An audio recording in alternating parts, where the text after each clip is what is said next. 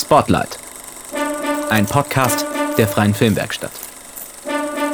Ah, ja, nee, meine, meine Fragen soll ich mitbringen. Ähm, Du hast Fragen, du bist ja viel zu gut vorbereitet. Die hatte ich auch.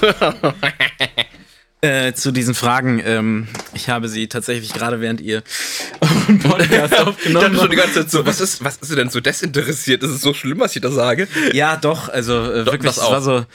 Ich glaube, ich muss auch die Schuhe ausziehen. Puh. Ja, ne?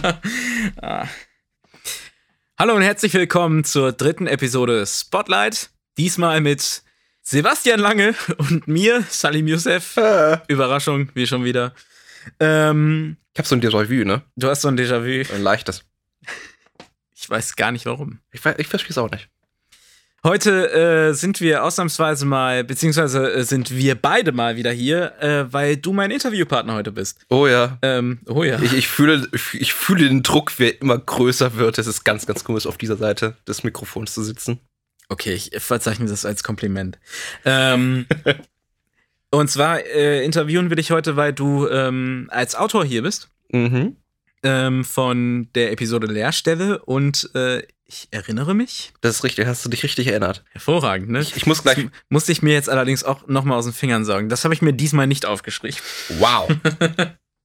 Du musst gleich? Äh, ich, ich wollte nur kurz einhaken, dass ähm, Lehrstelle äh, eine Episode ist, die ich mit äh, Lukas zusammengeschrieben habe und wo er auch sehr viel, also wo ich ganz klar sagen würde, dass 80, 90 Prozent vom eigenen Schreibprozess auf jeden Fall auf sein Konto gehen würde. Mhm. Ich war eher bei der, äh, beim Treatment dabei. Was das ist, da haben wir ja schon mal kurz drüber geredet, aber da können wir noch mal ein bisschen drüber reden. Und bei der anderen Episode, bei Ich erinnere mich, ähm, die habe ich zusammen mit Naomi Rösig geschrieben. Äh, da waren die Rollen ein bisschen vertauscht. Da habe ich ähm, recht viel geschrieben und äh, sie als Regisseurin hat sehr viel Feedback gegeben und äh, nochmal dann Anregungen und, und ja, genau, solche Sachen beigesteuert. Mhm. Wo du gerade von Lukas redest, ähm, Lukas war ja vor zwei Wochen schon hier, Genau. äh, mit dem hast du ja auch äh, so ein bisschen übers Autorentum gerade im Projekt äh, beim Projekt 19 äh, gesprochen. Genau, und, ja. ähm, ich glaube, das äh, schieben wir jetzt einfach mal ähm, so ein bisschen zur Seite und reden Mhm. mal übers Autorentum an sich, jetzt außerhalb des Projekt 19 und um einfach mal das Eis zu brechen und mit äh, Mhm. der blödesten Frage zu starten, die ich mir äh, habe vorstellen, äh, die ich mir habe ausdenken können. Ähm, wie äh, oft wirst du mit dem Klischee äh, Sebastian, Drehbuchautor, MacBook, Starbucks äh, konfrontiert? Zum Glück nie. Weil ähm, ich bin, glaube ich, so in meinem Umfeld die technikunaffinste Version, die man sich überhaupt vorstellen kann. Und ich glaube, das strahle ich auch so ein bisschen aus. Alle meine Freunde wissen, wenn ich irgendwie in der Nähe von Technik komme, ähm, ist die Wahrscheinlichkeit, dass die Technik irgendwelche Totalausfälle macht, viel, viel größer. Ich muss da nicht mal was machen. Das ist so wie eine Art magnetische Ausstrahlung, die ich auf das Gerät habe. Das macht einfach. Deswegen ist es sehr, sehr gut, dass ich heute in einem Studio sitze Hm. ich, wir, wir hatten vorhin schon so zwei, drei kleine Zwischenfälle, wo die Technik irgendwie lustige Sachen gemacht, gemacht hat. Meine Schuld. Ich weiß nicht wie, aber meine Schuld. Ah. ah. Ich habe jetzt äh, zur Sicherheit das Mikrofon einfach mal so einen halben Meter von dir Ja, weggestellt. es ist auch richtig so. Gut. Ist, ist auch gut so. Nee, aber äh, ganz ehrlich, also äh, ich habe noch nie einen einen Apple besessen. Ich habe es auch nicht vor und äh, ich trinke nicht mal Kaffee. Das heißt, Starbucks ist nicht, mein, nicht meine Adresse. Also also äh, ganz, ähm, ganz und gar nicht der Klischeeautor. äh, das würde ich nicht unbedingt. Also gut, ja, in, in dem Bereich auf jeden Fall nicht. Wo, wo, wo glaubst du eigentlich, kommt dieses Klischee her? Boah, das ist eine gute Frage. Ich weiß es selber nicht ganz genau. Ähm, ich war in meinem Leben, glaube ich, zweimal in einem Starbucks. Ähm, beides mal eher unabsichtlich.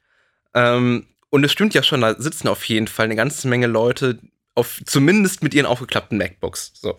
Zumindest so viel ist ja schon mal richtig. Ähm, und auch in anderen, äh, nennen wir es mal Kaffeehäusern, ist das ja durchaus der Fall. Ähm, ob das jetzt alles Autorinnen und Autoren sind, das wage ich jetzt mal zu bezweifeln. Ähm, aber da das, wie viele andere Sachen auch ja aus Amerika kommt und dort vor allem dann aus Los Angeles, wo vielleicht noch mal eine andere Form des sich Mitteilens herrscht, kann es gut sein, dass es einfach so ein Perpetuum mobile war. So irgendwann hat irgendjemand mal gesagt, so übrigens, ich bin Autor, ich schreibe hier. Und ab da an hat sich das dann irgendwie das Selbstläufer entwickelt. Das kann gut sein, ich weiß es nicht. Gut, also ähm, du bist wahrscheinlich niemals in einen Starbucks reingerannt und hast einen Autor gesehen und warst so fasziniert, dass du dir gedacht hast, jetzt äh, will ich selber Autor werden. Wie, wie ist es denn, wie ist es denn dazu gekommen? Also wann hast du für dich gemerkt, äh, ja, das Schreiben liegt mir, ähm, ich würde das gerne weitermachen, ich würde das gerne verfolgen und ähm, mich da ein bisschen ausleben? Schwierig, also ich glaube so ähm, Ansätze, nenne ich es mal, irgendwie schon während der früheren Schulzeit irgendwann, äh, ah, keine Ahnung, 13, 14, irgendwie so ganz, ganz leichte Ansätze. Ne? Ähm, und dann. Womit hat das angefangen? Waren das, äh, war, war das schon. Ähm, keine Ahnung, meistens irgendwelche Anfänge von irgendwelchen Sachen.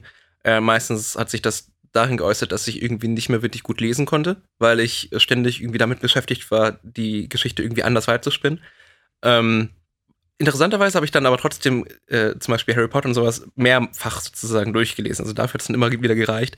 Aber ähm, ja, ich, da hat sich dann so ein, ein Gestus bei mir entwickelt, dass ich ein echt langsamer Leser bin. Also wirklich richtig langsam, weil ich an einigen Stellen wirklich gerne abdrifte.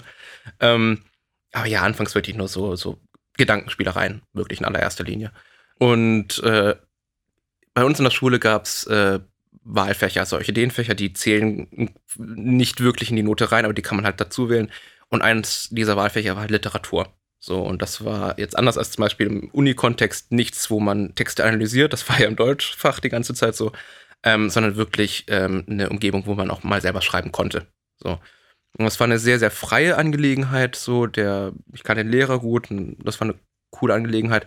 Und ich glaube, so in dem Bereich habe ich so das erste Mal wirklich ähm, Sachen geschrieben, die ich dann auch wirklich zu Ende gebracht habe. Es waren zwar nur Kurzgeschichten, also dementsprechend ist auch äh, kein großes Ding, das zu Ende zu schreiben, aber genau, so. Und äh, ich glaube, da so in, in, in dem generell zeitlichen äh, Kontext war das so, wo ich gehört habe, ja, das äh, mag ich ganz gern, das kann ich auch ziemlich gut, so. Und äh, dass das eine Sache wäre, die ich gerne weiterverfolgen würde. Aber wie ich dann auf den Film gekommen bin, ich glaube, das lag wirklich einfach nur darin, dass ich lieber Filme angeschaut habe, als Bücher gelesen. Ähm, also eine sehr pragmatische Wahl.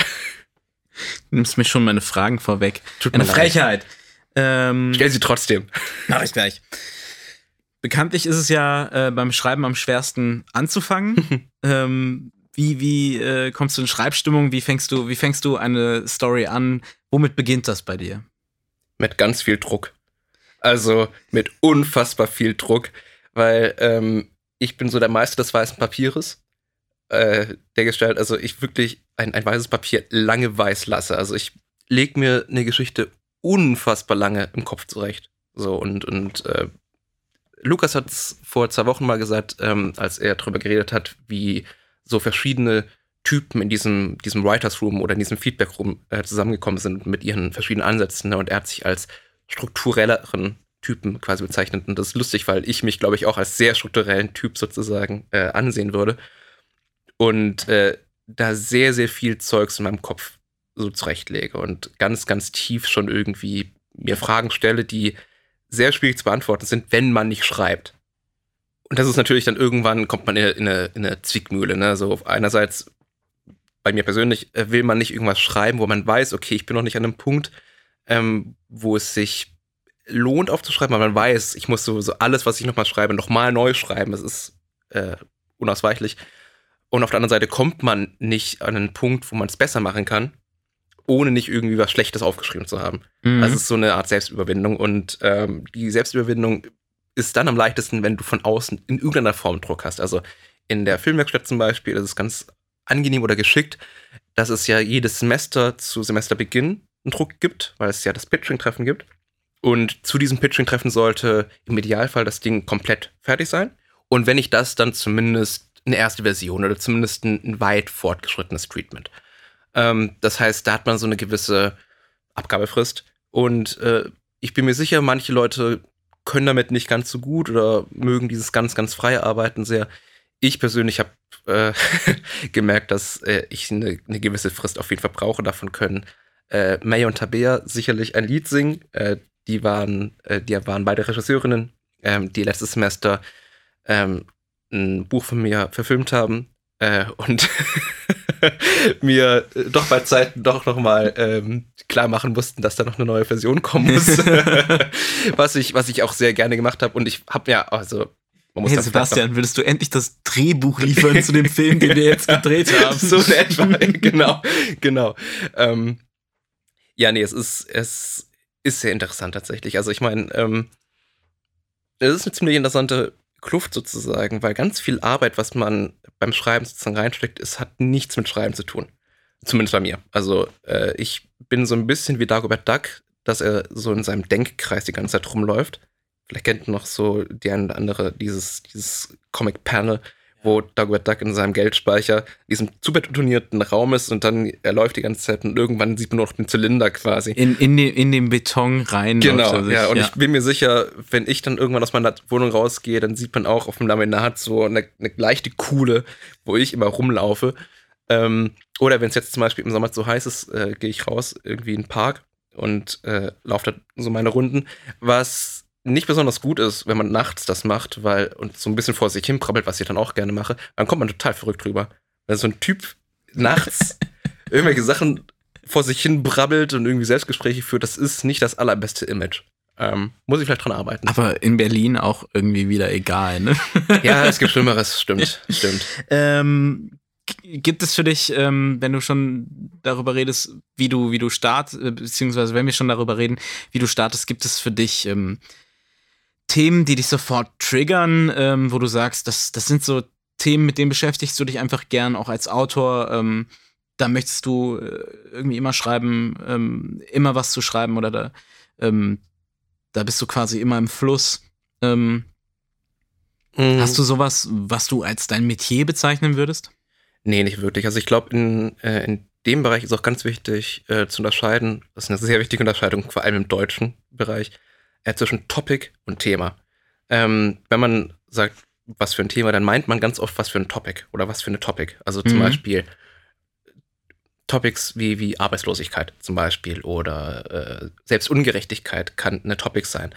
Ähm, das heißt Sachen, die im Grunde einen gewissen Zeitgeist ansprechen, die aber in sich selbst noch kein Thema sind. Also das Thema zum Beispiel bei Arbeitslosigkeit kann ganz viel sein. Es kann äh, ein Selbstwertgefühl sein oder solche Sachen. Ähm, und ich glaube, das geht ganz, ganz oft verloren, weil man sich sozusagen darauf konzentriert, weil man Thema sagt und Topic meint ähm, und sich dann auf Topics versteift. Ähm, aber es gibt bei mir weder Topics noch Themen, wo ich sagen würde, okay, egal was es ist, da steige ich sofort drauf rein. Ähm, ich habe jetzt so in letzter Zeit gemerkt, dass ich es ganz spaßig finde, mit dem Film als Form sozusagen ein bisschen zu experimentieren, also auch schon auf, auf schriftlicher Literar, also Drehbuchebene quasi.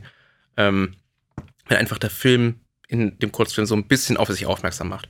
So, in welcher Form auch immer. Ähm, das finde ich irgendwie erstens interessant. Äh, ja, einerseits, weil es irgendwie poppig ist und lustig und Spaß macht in einer Form. Ähm, und ja, weil ich das Gefühl habe, dass es ein bisschen schade ist, dass man beim, beim, beim Drehbuch oder auch beim Film an sich sehr, sehr oft oder eigentlich immer davon ausgeht, okay, das erzählt mir irgendwie eine Geschichte. Möchtest du dazu mal ein Beispiel geben zu diesem ähm, auf den Film aufmerksam machen Gerne. oder den Film quasi vielleicht in den Film holen? Mhm. Ähm, also ich nehme jetzt einfach mal den äh, einen Film, äh, einen Kurzfilm, also gerade der von, von May und Tabea, der nicht. Nee, der kommt ja demnächst raus. Das wäre so. total doof, wenn du das okay, jetzt verrätst. Also einen anderen Film. Äh, boah, okay, gut. das wäre. Hm, jetzt hat er es im Podcast gesagt. Jetzt können wir, das, können, können wir nach Hause gehen. ähm, okay.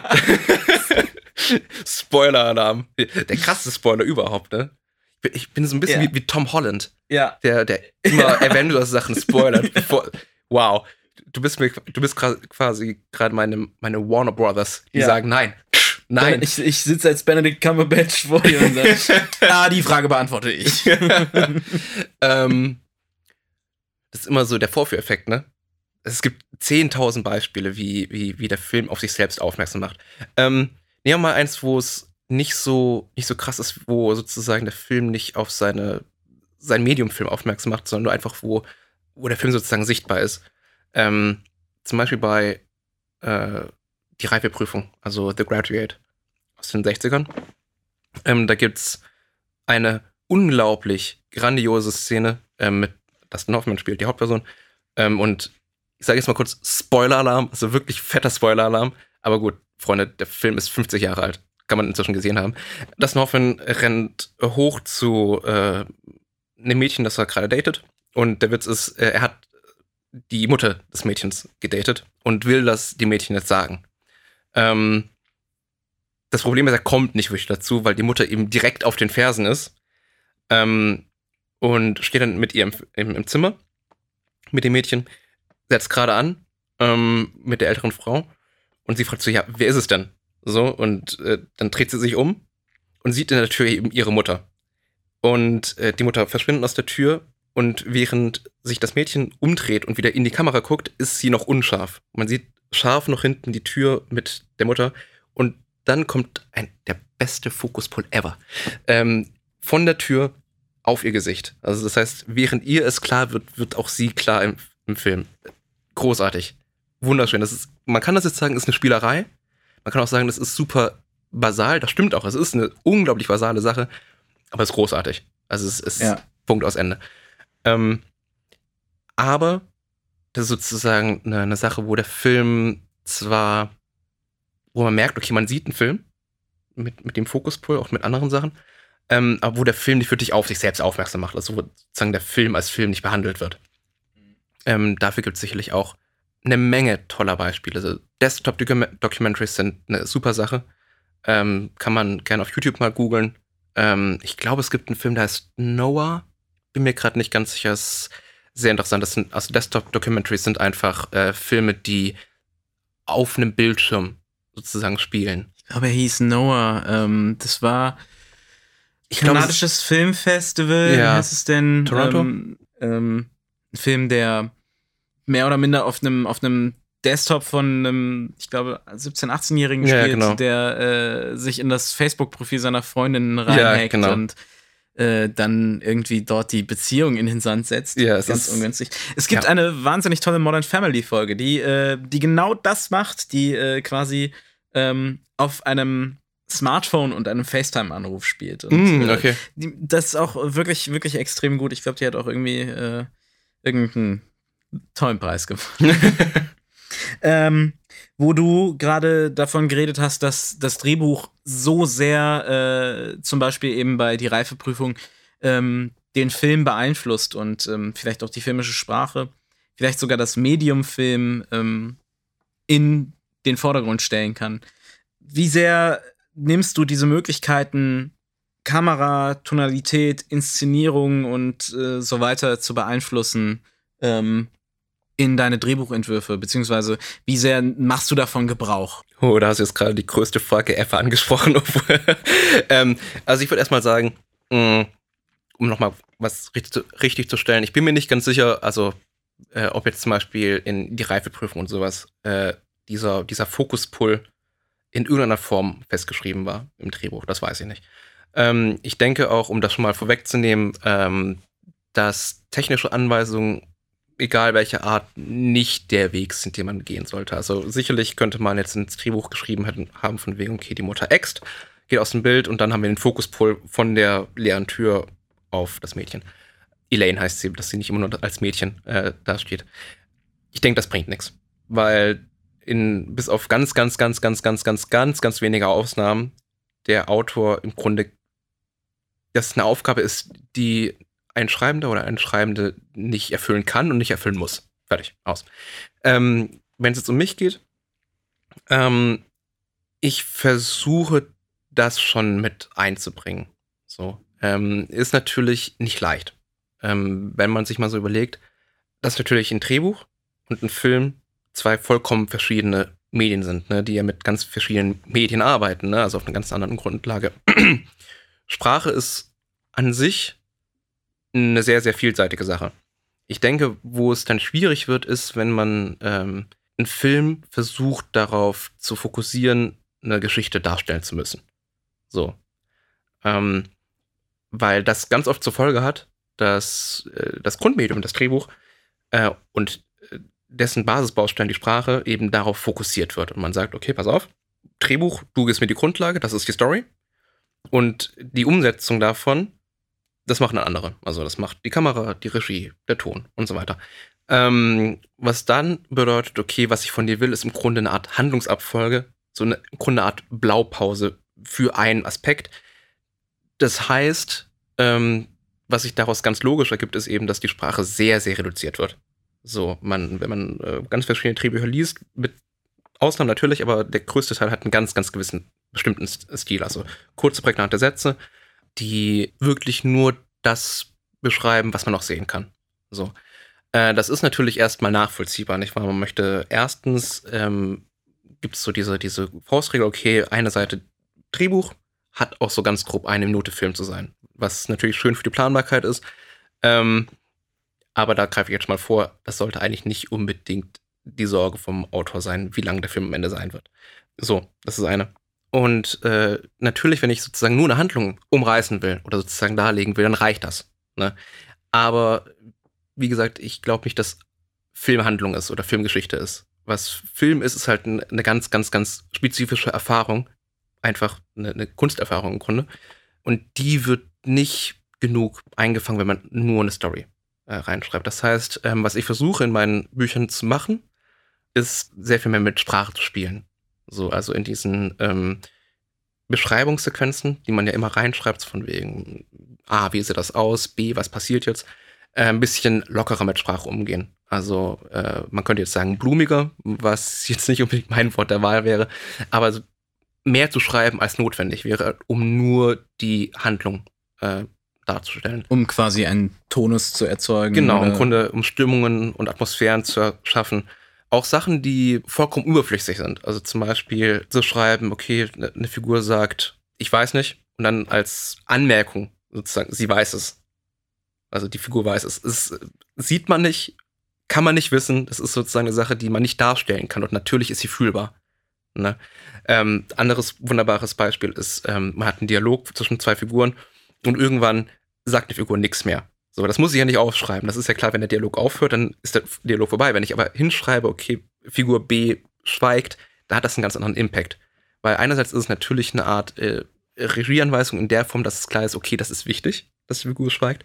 Aber es ist, man darf auch nie vergessen, ne, auch wenn ein Drehbuch nur ein Medium ist, das natürlich nochmal adaptiert wird, nochmal umgesetzt und nochmal umgestaltet wird, ist es natürlich erstmal ein Medium, das zuerst gelesen wird. Ne, das heißt, rezipiert wird. Das heißt, die Art und Weise, wie es geschrieben ist und alles, was da eben sprachlich mit reinfließt, ist wichtig. Und ähm, genau, ich versuche das selbst reinzubringen. Das bietet sich manchmal besser an als bei anderen Sachen. Also ein paar bestimmte Szenen, aber sicherlich auch Genres sind ein bisschen schwieriger damit in, äh, in Einklang zu bringen als andere.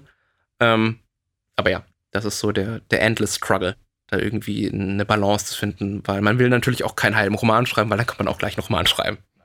Ja, ja, klar. Ähm, lass uns doch mal so Richtung Projekt 19 denken mhm. und uns ähm, so ein bisschen auf deine ganz spezifische Schreiberfahrung mhm. ähm, dort äh, konzentrieren.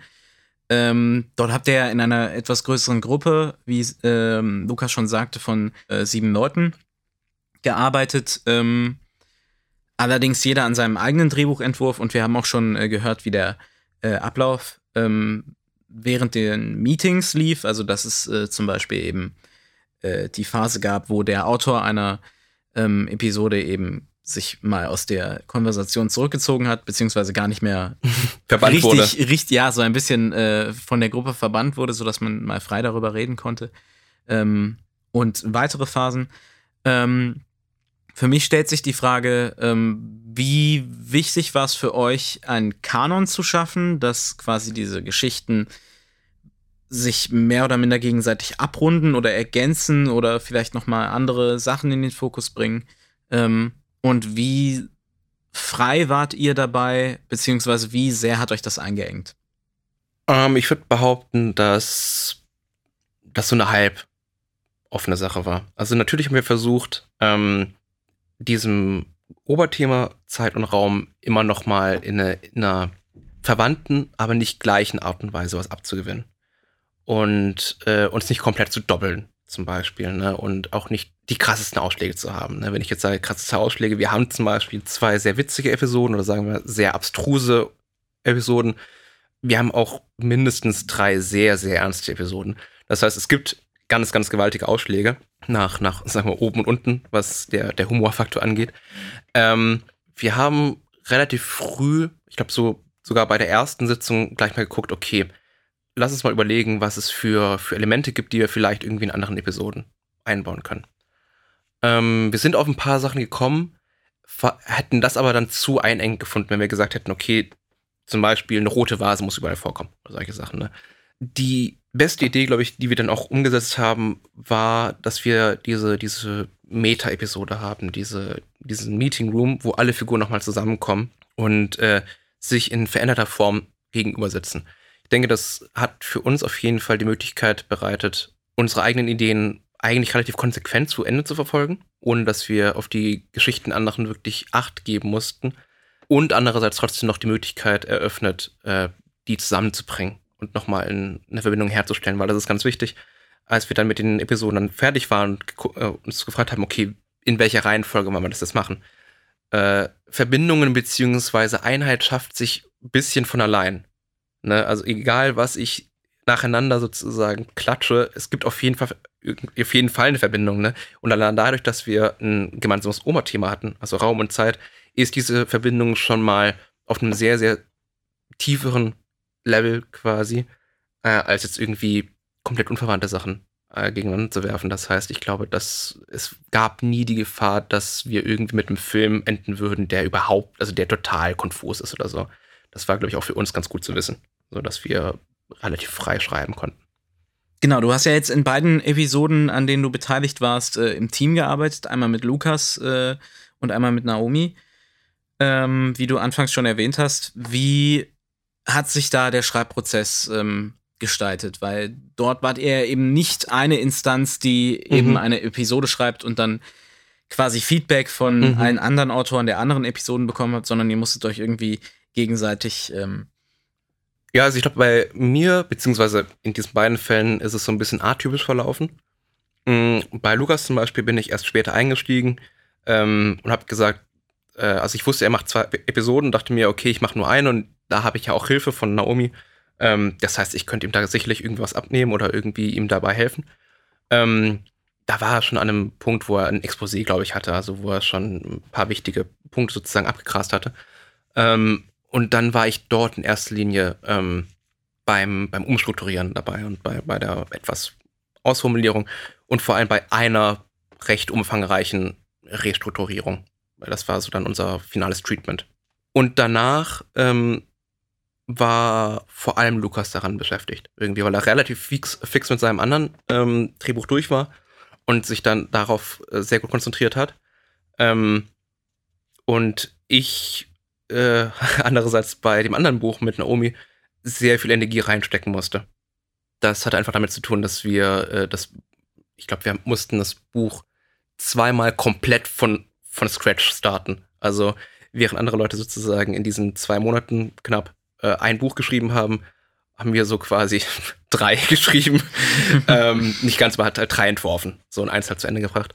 Ähm, ähm, lag das am Thema oder eben daran, dass ihr euch irgendwann an einem Punkt befunden habt, wo ihr gemerkt habt, okay, wir kommen hier nicht mehr nee, zusammen? Nee, gar nicht. Ähm, das war tatsächlich, ähm, es hat sozusagen einfach nicht funktioniert. Also dass das Buch selber hat einfach überhaupt nicht funktioniert. Ähm, und das war es, das ist eines dieser äh, der Beispiele, wo es wirklich wichtig ist, zu schreiben und total auf die Nase zu fallen. Also das ist unerlässlich, muss passieren. Ähm, und das war tatsächlich eine sehr, sehr gute Sache, dass es diese, diesen Feedback Room gab. So, weil ich hatte schon, als ich das geschrieben habe, die erste Fassung von Ich erinnere mich, kein besonders gutes Gefühl. Es war konfus und seltsam. Und dann das Feedback einzuholen war wirklich gut. Ähm, bei Naomi und mir war es äh, eine besonders interessante äh, Situation, weil sie am Anfang nicht da war. Sie war auf äh, Lesbos und hat dort äh, ein Praktikum gemacht. Ich glaube nicht mal, das freiwillige Arbeit hat sie dort verrichtet und war halt die Tage über nicht wirklich zu erreichen und dann abends schwierig mit, mit äh, Feedback sozusagen, vor allem über WhatsApp quasi irgendwie seitenlang Nachrichten auszutauschen. Das ist nicht das beste Medium. Ähm, das heißt, da habe ich relativ viel sozusagen eine rumgemacht und rumgeschrieben und ihr dann sozusagen das mal äh, geschickt und dann auf ihre Antwort gewartet. Das war auch so in etwa der Modus, den wir gefahren sind. So relativ lange Zeit, dass ich äh, geschrieben habe, ihr dann äh, das geschickt habe, gewartet habe, was so ihre, ihre, ihr Input ist. Und dann versucht, das noch irgendwie einzuarbeiten, einzuflechten. Genau, aber nochmal, um die, auf die Frage zurückzukommen. Ich denke, was auf jeden Fall hilfreich ist in so einem Arbeiten, weil ich glaube, das war jetzt ja kein wirkliches Teamarbeiten oder Partnerarbeiten. Also wenn Leute wirklich zu zweit an einem Drehbuch sitzen, sieht das nochmal anders aus. Ich glaube, dann gibt es auch wirkliche Schreib-Sessions. Schreib-Sessions, auch wenn ähm, Lukas äh, gemeint hatte, okay, das ist vielleicht ein bisschen schwierig. Ähm, aber ich glaube, die können, die treten dann auf. In so einem Tandem, nenne ich es mal, wie es jetzt zum Beispiel mit Naomi oder auch mit Lukas war, ist, glaube ich, das sehr gut, dass man nochmal ein sehr viel direkteres Feedback hat. Ne? Weil in solchen Feedbackrunden, wie wir sie jetzt hatten, war es natürlich ganz gut, breites Feedback einzuholen. Aber natürlich wissen auch nicht die die ganzen Denkprozesse, die einer, die jemand durchläuft, ne, die man selbst durchläuft. Und das ist nochmal was anderes, wenn man jemanden sozusagen eingeweiht hat, weil die ja auch daran äh, beteiligt sind. Wie sehr musst du dich ähm, selber beschränken, beziehungsweise merkst du schon, dass du dich unterbewusst selber beschränkst, weil du eben in einem ähm, studentischen Kontext Filme machst und ähm, glaubst du, dass das deine äh, autorische Arbeit vielleicht beflü sogar beflügelt oder äh, tatsächlich einfach nur einschränkt? Also ich glaube, dieses Semester hast du das erste und vielleicht einzige Semester erwischt, wo ich das überhaupt nicht gemacht habe. So, mich, mich sozusagen an die, an die Realitäten angepasst. Ähm, weil, ohne was vorwegzunehmen, ähm, die Episode mit Naomi ist sehr ambitioniert. Also, ohne was, also ohne zu spoilen, es spielt viel draußen. Ähm, man ist auf gewisse Witterungslagen angewiesen, zum Beispiel. Das sind alles Sachen, die man nicht gerne filmt. So, auf, Obwohl wir ja schon gezeigt haben, dass wir es können. Es geht schon, ne? Also ich meine, äh, damit meine ich jetzt nicht irgendwie nachts drehen. Nachts drehen ist relativ einfach, vor allem im Sommer. Ähm, wenn aber zum Beispiel Regen dazu kommt, also dass man Regen sehen muss, ne, oder Sturm oder sonst irgendwas, dann wird schon wesentlich schwieriger. Ähm, und tatsächlich habe ich bei den Büchern wirklich jetzt mal so das zu Herzen genommen, was Lukas zum Beispiel auch wirklich gemeint hat, von wegen jetzt erstmal nicht davon fesseln lassen. So. Das tat dem Buch auf jeden Fall auch an der Stelle, glaube ich, ganz gut. Und ich denke, wenn da von Anfang an irgendwie die, der Gedanke dabei gewesen wäre, uh, aufpassen wegen Machbarkeit, ähm, dann wäre das vielleicht auch gar nicht, auf jeden Fall nicht so entstanden. Ich schrieb noch ein, ich bin mir ziemlich sicher, dass es machbar ist. Und ich glaube, dass es auch sehr viel mehr machbar ist, als man zuerst immer denkt. Ne? Ähm, ich denke, es gibt ein paar K.O.-Kriterien so.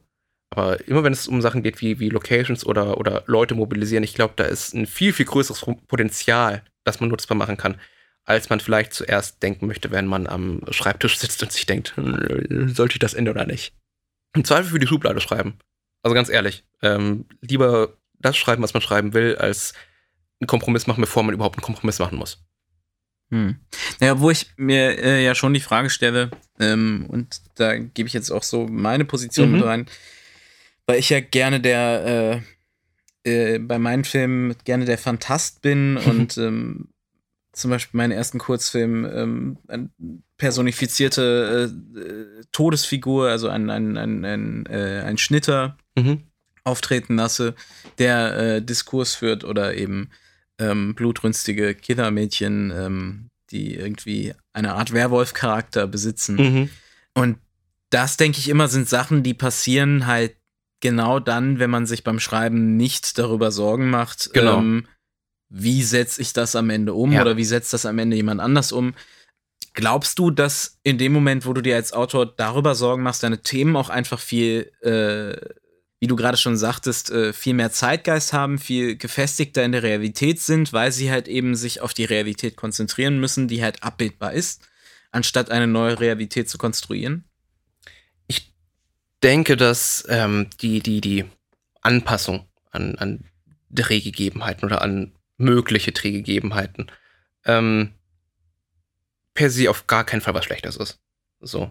Ähm, ich denke, es ist an sich als, als Faustregel eigentlich ganz vernünftig klein zu schreiben. Und damit mache ich nicht irgendwie in einem Zimmer oder sonst irgendwas, sondern einfach sozusagen ein sehr, sehr einfach umzusetzendes Buch zu schreiben.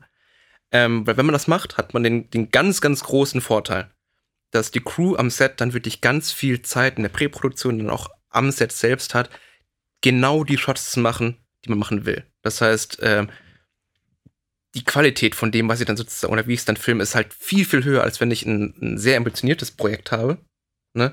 was mit Effekten spielt, was auf sehr viele Sachen angewiesen ist, wo ich mich um ganz, ganz viele Sachen kümmern muss.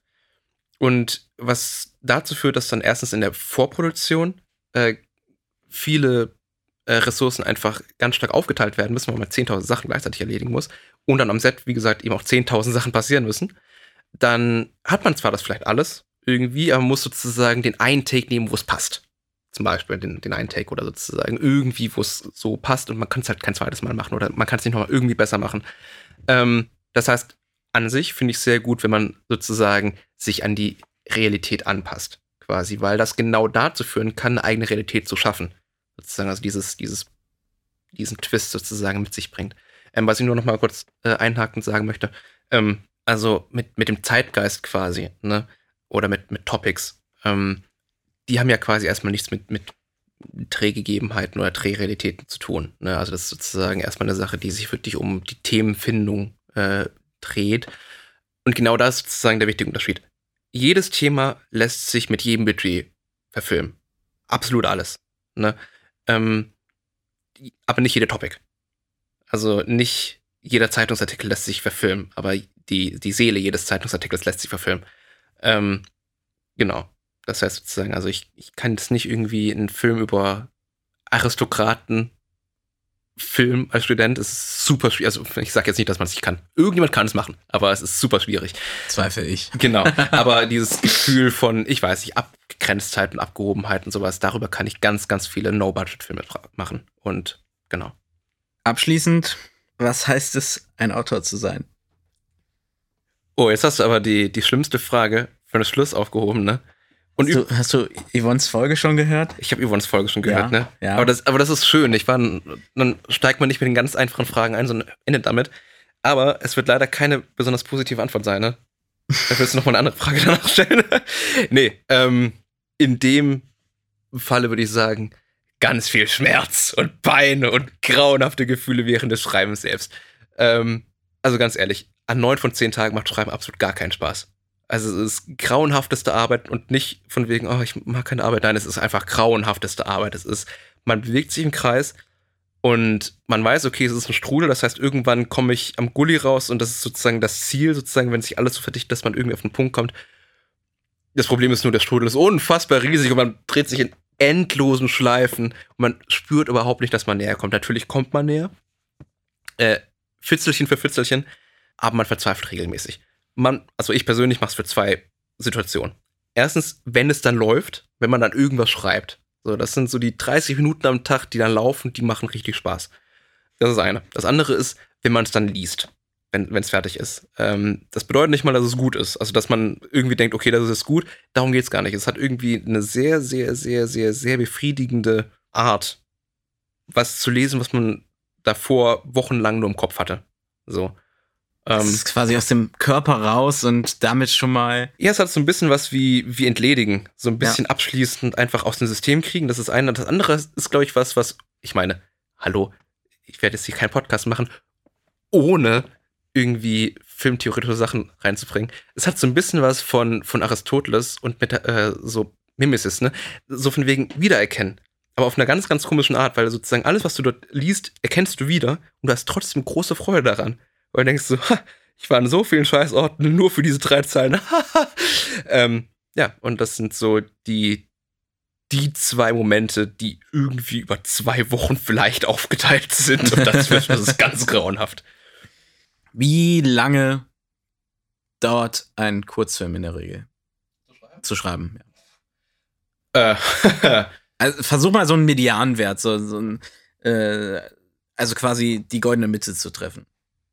Mm, das, du, du hast da man nichts anderes, also wenn man jetzt sozusagen noch äh, ein normalsterblicher Mensch ist, der andere Sachen daneben noch macht, ne?